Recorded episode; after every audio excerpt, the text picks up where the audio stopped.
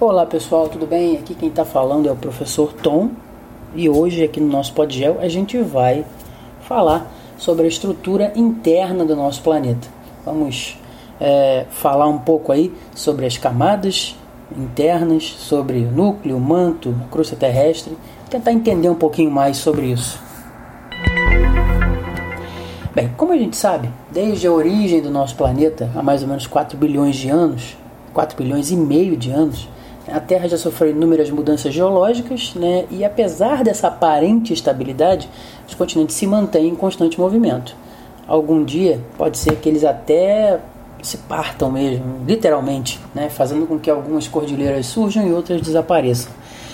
Tudo isso faz parte de um ciclo geológico. Né? Enquanto a maioria dos processos são muito lentos e quase imperceptíveis, outros tantos são abruptos e têm consequências muitas vezes devastadoras. Bom exemplo disso são os desastres naturais, na forma dos terremotos e das erupções vulcânicas. Né? Esse, esse tipo de, de desastre, né? esse tipo de evento, mostra para a gente a magnitude dos processos que ocorrem no interior do planeta. Então, começando né, a falar da, efetivamente das camadas, a gente começa com a crosta terrestre. Mas falar de camadas da atmosfera, né? Camadas. Como é que a gente pode é, visualizar essas camadas? Imagina uma cebola. Cebola tem suas camadas. É, mal comparando, a gente imagina o planeta Terra. Só que no caso da Terra são basicamente três camadas: né? a crosta, como a gente vai falar agora, depois o manto, depois o núcleo. Tá? Mas a, a, a ideia é mais ou menos essa: imagina uma cebola. Então a camada mais externa da cebola seria a crosta terrestre do nosso planeta. E sendo ela a primeira, ela também é a mais fina e a menor entre essas camadas. Ela tem aí uma espessura média entre 5 e 70 quilômetros de profundidade. Né? Ela se divide aí né, numa faixa continental e numa faixa oceânica e ela é efetivamente subdividida em crosta inferior e crosta superior. A crosta superior é chamada também de camada Sial, S-I-A-L, que quer dizer o seguinte: camada composta basicamente de silício e alumínio. Tá? E a camada inferior, que é a crosta inferior, ela é chamada de camada Cima, S-I-M-A, que é a camada de silício e magnésio. A primeira camada ela é composta predominantemente né, pelas formas de relevo e todas as atividades humanas que são realizadas sobre a superfície do nosso planeta. A segunda camada ela pode ser melhor visualizada em regiões oceânicas, onde a camada cial praticamente não existe ou então é muito fina. Né? A crosta continental ela possui as rochas mais antigas já encontradas, né? cerca de 4 bilhões de anos. E é, relativamente jovem crosta oceânica, né? crosta oceânica, compõe-se de material rochoso e pesado manto seria a camada do meio, né, aí entre as camadas da atmosfera. Ele posiciona-se abaixo da descontinuidade de Mohorovičić ou de Morro, né, ou até M, descontinuidade M. Agora, o que é uma descontinuidade? Uma descontinuidade é como se fosse uma zona de transição entre essas camadas. Tá? Então, é a zona de transição, a descontinuidade de Mohorovičić é a zona de transição entre a crosta terrestre e o manto superior, porque o manto também se subdivide em manto superior e manto inferior.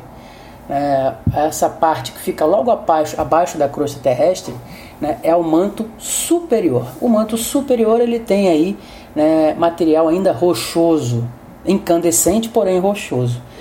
É, o manto inferior ele é mais quente com magma pastoso, efetivamente, porque no manto é que fica o magma. O magma, para vocês saberem o que é o magma, ele quando sai dos vulcões é chamado de lava vulcânica.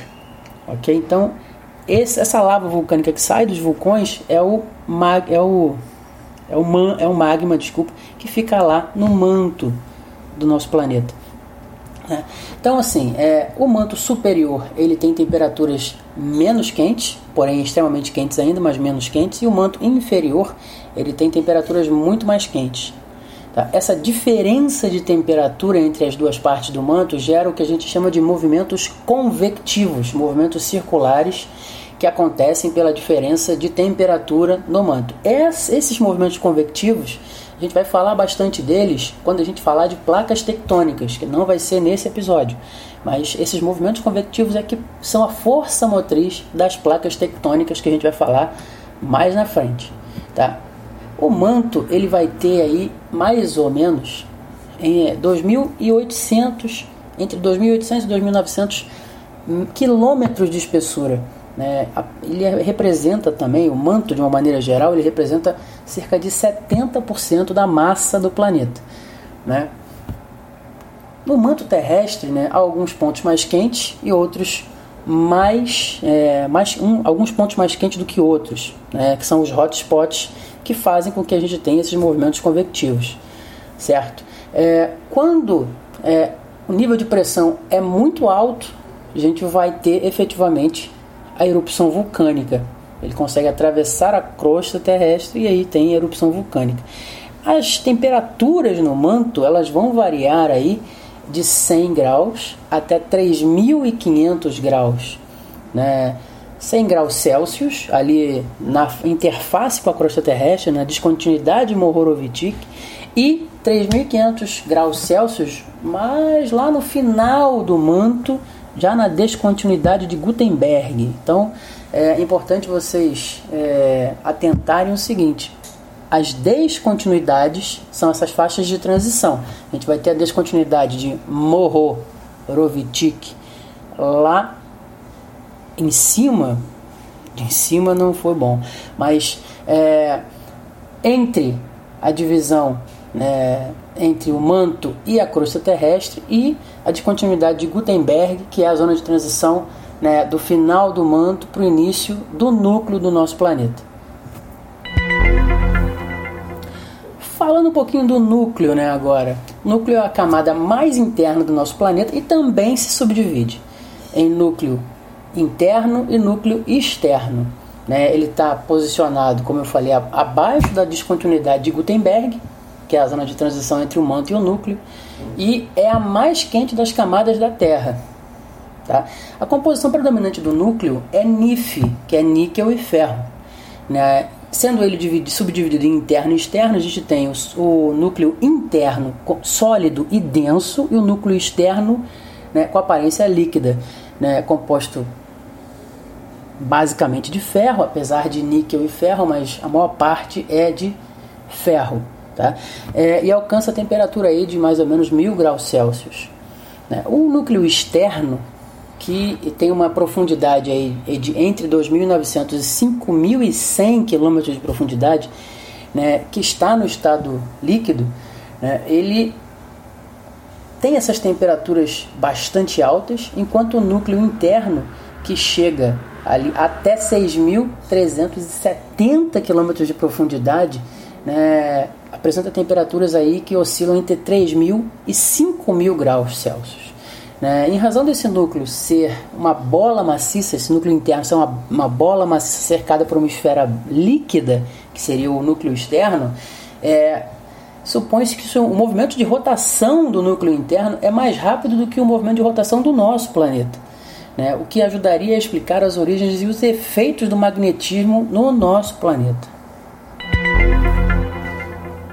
Tá bom, né? Mas como é que a gente sabe né, tanta coisa sobre o interior do planeta se o ser humano, né, poderoso ser humano, o máximo que ele já conseguiu é, furar da crosta terrestre foram 12 quilômetros? Como é que ele sabe de coisas que acontecem a 3, 4, 5 mil quilômetros de profundidade? Né? Claro que o ser humano nunca chegou lá, né? mas essas informações elas é, se dão principalmente a partir do estudo das propagações sísmicas que ocorrem nas camadas inferiores e que são captadas por um aparelho chamado sismógrafo. O sismógrafo é o mesmo aparelho que mede a intensidade dos terremotos. Né? Só para vocês terem uma, uma ideia, né? você já sacudiu uma caixa, uma caixa de fósforo, né? para saber o que, que tem ali dentro? Você já ouviu aquele barulho? Né? É mais ou menos isso que o sismógrafo né, capta esse, é, a intensidade desse barulho. Né? Ele aproveita-se principalmente dos terremotos e abalos sísmicos, no caso da Terra, menores, os, os abalos menores, porque a, é, a, movimentação sísmica, né, a atividade sísmica ela é constante. Tá? Então, essa variação de atividade sísmica ajuda né, a fazer com que a gente consiga entender né, as dinâmicas do interior profundo do nosso planeta.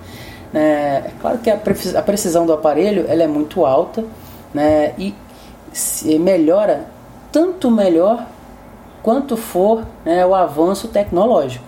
Né? Isso faz com que a gente consiga dados cada vez mais precisos sobre como funciona o mundo abaixo dos nossos pés. Então, pessoal, é, chegamos aí ao final dessa caracterização, dessa breve caracterização, é claro, né, como sempre, né, trabalhando aí de maneira mais geral. Espero que vocês né, possam aí aproveitar, possam usufruir, possam se localizar aí, se, se conseguir se organizar e organizar, organizar o pensamento e a gente continua no próximo episódio. Né? Também espero aí que vocês possam mandar aqui para mim é, sugestões, quem puder, quem quiser, manda sugestão, manda feedback, sempre querendo isso né, sempre pedindo isso para que a gente consiga cada vez mais trazer né, conteúdos de qualidade e que possam efetivamente ajudar vocês. Valeu, pessoal, um abraço a todos e até o próximo episódio.